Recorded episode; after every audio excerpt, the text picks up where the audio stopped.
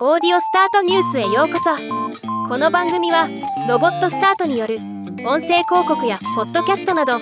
音声業界の最新情報をお伝えする番組です。ポッドキャストホスティングプラットフォームを運営するキャストスがリスナーがお気に入りのポッドキャスト番組に寄付できる新機能キャストスコマースを発表しました。今日はこのニュースを紹介します。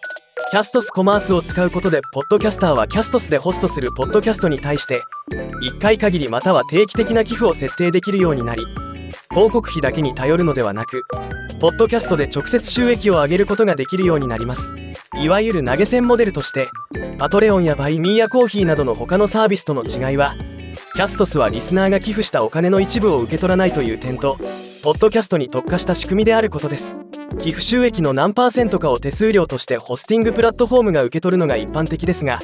キャストス自体は手数料を取らず支払い処理のためにストライプから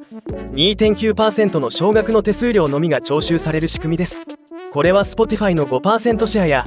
Apple Podcast の初年度の取り分30%を下回っています。この機能を使うためにポッドキャスターはまずキャストスコマースの設定を行う必要があります。まず参加申請して承諾されたら寄付の種類寄付金額の設定寄付ページに表示するメッセージのカスタマイズを行います。設定後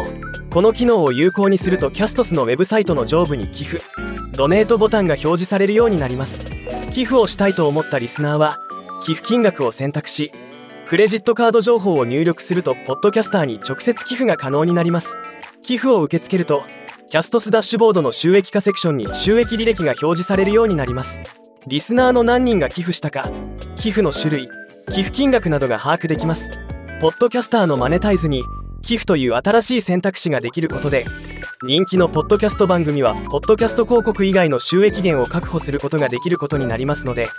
より良いコンテンツが生み出されやすくなるという点で良い話だと思います。ではまた。